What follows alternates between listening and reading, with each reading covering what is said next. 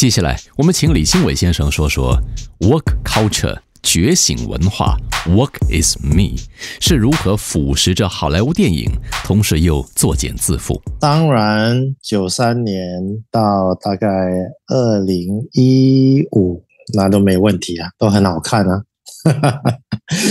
我现在能想到的就是最近的 Disney 的那部《Buzz Lightyear》，它里面就有一个同性恋的接吻，不到一秒钟。新加坡这边 rate 这部电影 NC seventeen，那这部电影的观众都是小孩子嘛？小孩子你又不把这个一秒钟的东西 cut 掉，Disney 就是一定要把这个留在电影里面。所以新加坡就 NC seventeen，那就票房非常非常的差，小朋友不能看嘛。马来西亚就因为这个完全没有上映，沙地阿拉伯也是因为这个没有上映，所以 Disney 损失了多少钱？这部电影我有看，因为我有 Disney Plus，我觉得电影不错，小孩子会很喜欢。可是你就是因为要推广这个 work 的东西，你损失了多少 million？I have no idea。这个就是 work culture。美国人他们说 creeping into society。好像 Marvel Marvel 那边呢，有一部叫做 Eternals。Eternals 那部呢，就是他们 focus on diversity，里面有同性恋的，还有我也不晓得什么，因为我觉得很难看，就是没有 focus 在把这部电影搞好，就是好的故事啊什么。他们就是要放这些角色进去，这就叫 identity politics。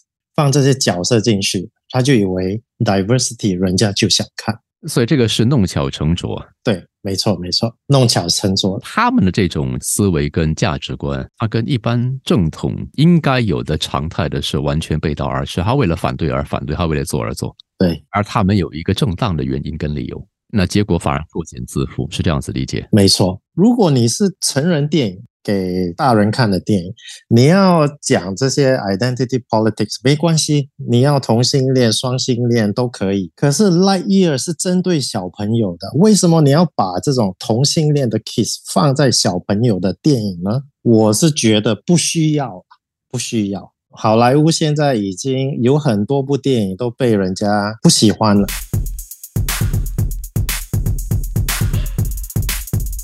我们先讲漫画好了，我一个朋友开漫画店，就会订很多新的漫画嘛。现在好莱坞跟漫画世界里面，他们很想，他们叫 race swap，race 就是我们的种族。譬如说，以后的 Aquaman 变成黑人哦。最近不是 Little Mermaid 他们要变成那个西班牙人吗？还有 Superman 的儿子是同性恋。James Bond 也是啊，James Bond 要变成黑的女人啊。可是问题就是这些粉丝，他们就说，你如果要一个角色好像是黑女人的 James Bond，你就去 invent 一个新的角色出来嘛，对不对？所以我这个朋友呢，他的生意不做了，因为粉丝越来越少，粉丝也不看漫画，也不看了。因为就是这个 work culture，因为里边已经变成是强力灌输意识形态 ideology 啊，对。而这个词儿最有趣的是什么呢？就是美国当初用来形容冷战时期的中国，还有前苏联，把这些所谓共产国家他们的那套思维跟那套体系架构，称之为强烈的意识形态，也就是强力灌输这种意识形态，意识形态。和外面的这个自由世界、平等世界对立，产生了所谓的冲突跟矛盾。而后呢，这个意识形态之论之说又在台湾里边发酵。来到了二十一世纪二零二三年的今天，我们看到原本好像很反对这种意识形态的美国，变成是强力灌输这个 work culture 觉醒意识形态的始作俑者。我们来讲 Facebook 好了。Facebook 以前我有看过一则新闻，就是有一个 whistleblower 吹哨者，我记得她是一个白的女人，她出来说这些 algorithm 哦，大数据的演算法，她要播多一点，好像打架的 video 啊，吵架的 video，你才会观众比较多。好像你播那些正能量的，没有人要看。所以 Facebook 这些 social media 就通常每次就是要放这种打架的东西出来给你看。他说这个造成社会的一个极端，不管是打架还是吵架还是讲政治，就是越极端越不和越精彩，影响到社会每个人就觉得说哦，我们社会已经变成这样，我就是不听你讲话。这个觉醒，这个 work culture 就变成这样子。所以有很多大学生，他们譬如说下个礼拜有一个博士，有一个 speaker 要来讲一些东西，然后你不喜欢这个 speaker，你就当场去那边抗议，不让他讲话，不让他进去那个 auditorium，不然的话呢，他们会偷偷进去 auditorium，有些还故意订票，一大群进去，他一开始讲话，他们就站起来，就一直在那边喊，就是不要听他讲。我们好像不同的 opinion，那我们要有一个 communication，我们要一个 dialogue 才能了解对方嘛。可是这个 work culture 就是说我不要听你讲话，我就是对的，你就是错的。然后他就骂你，你是 Nazi，你是 racist，你是 transphobe，就是一直给你 label，就是骂你就对了，然后完全不让你讲话。所以我就觉得 social media 把美国。变成这样子，我们来讲一下 information，就是新闻。西方国家好了，西方国家的 media 就几个在那边管嘛，不是 Reuters 就是 AP 啊，不然就是 Bloomberg，他们的 narrative 都是一样的，他们就会讲美国黑人被欺负。其实我在那边住那么久啊，因为我有接触到 alternative media、independent journalism。其实很多事情，美国不是针对黑人，这些媒体都是反中国的，就是讲中国的坏话，中国是不好的，美国是最好的。但是美国警察是每次针对黑人，所以就变成全世界的新闻都听这几家公司。所以为什么 Elon Musk 买了 Twitter？我很开心，然后最近每天 release 一点 Twitter file，说 FBI 怎样，然后那个 COVID 又怎样，就是这些媒体公司全部就是合作来骗世界。你是说 Twitter 现在在 Elon Musk 的带领底下去揭发这些大的媒体公司？没有，他揭发自己 Twitter 之前做过什么，蛮蛮有趣的。美国是有 freedom of speech 的嘛，对不对？可是这些公司呢，他就管到你，如果上次说 COVID nineteen vaccine 不好的话，他就把你 censor 掉。Twitter 的事情呢，是有一次 New York Post 他们揭穿那个 Hunter Biden，就是 Biden 的儿子，他不是有一个笔记本，他拿去修理，然后被那边的老板。发现它里面有吸毒的照片啦，有女人的照片，那些不雅的东西，New York Post 就爆出来。可是那时是选举之前哦，Twitter 呢就把 New York Post 的 account suspend，他说这个是 fake news，说是 Russia propaganda。可是这么多个月下来，发现这个是真的，所以已经太迟啦，Joe Biden 都当总统啦。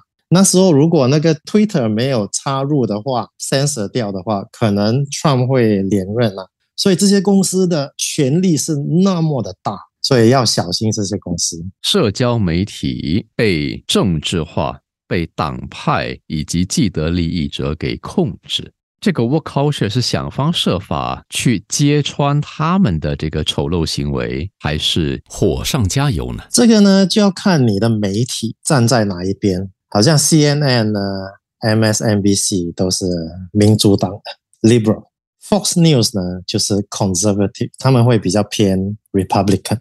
这些 Work Culture 都是 Democrat 在支持。譬如说，之前 Antifa 跟 Black Lives Matter 在 COVID 的时候出来 protest，CNN 跟 MSNBC 都没有说他们这样出来没有戴 mask 是不对的，他们没有说，他们就是支持他们出来。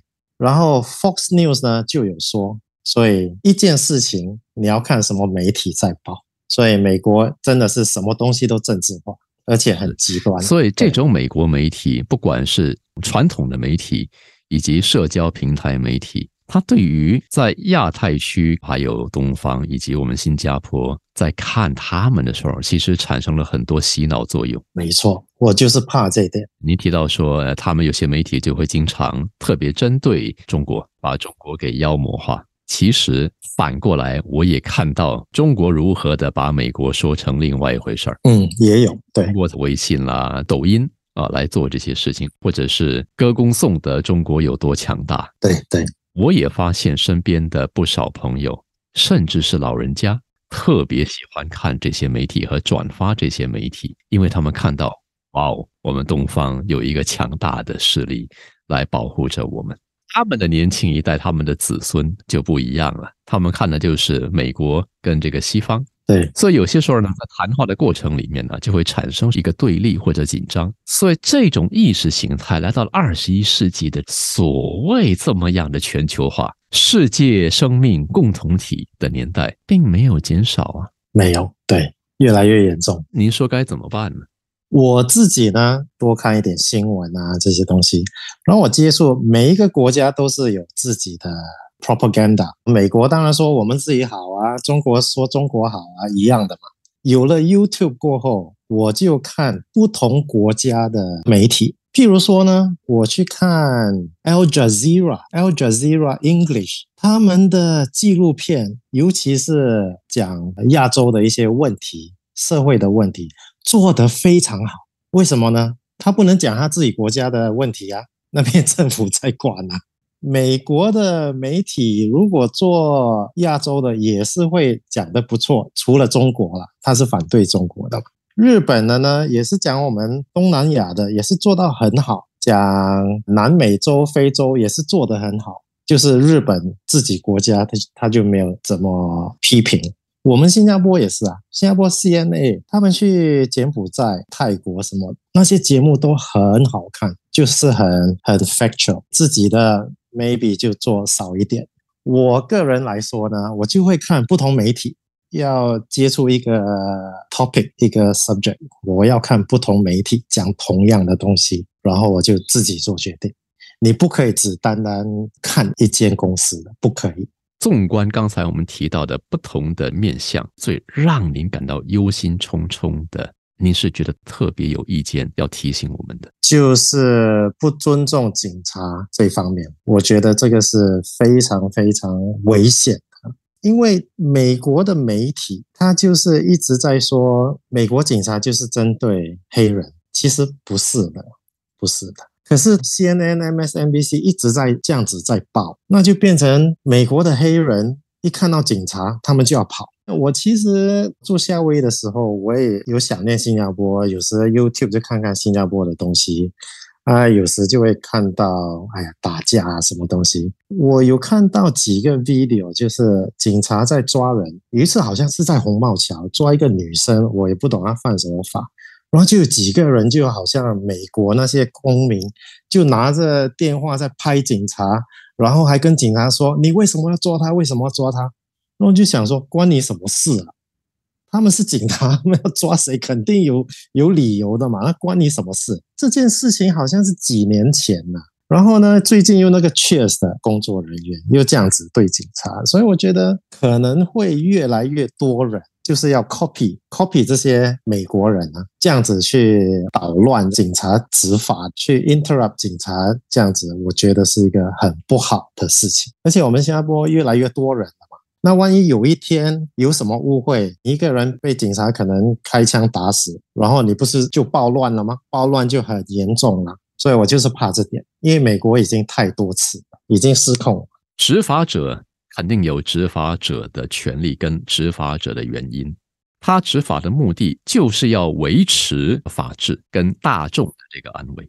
当然，如果执法者本身是错误执法的话，那是个别另当别论，他们也不应该。但是如果不是错误执法，他们是不应该被这些所谓的莫名其妙的觉醒文化的这些渣仔精神呢？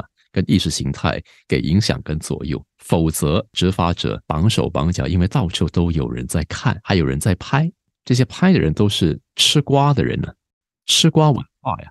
那这个吃瓜文化背后其实就是一种觉醒运动或觉醒文化的延伸。它慢慢的延伸，慢慢的在泛滥。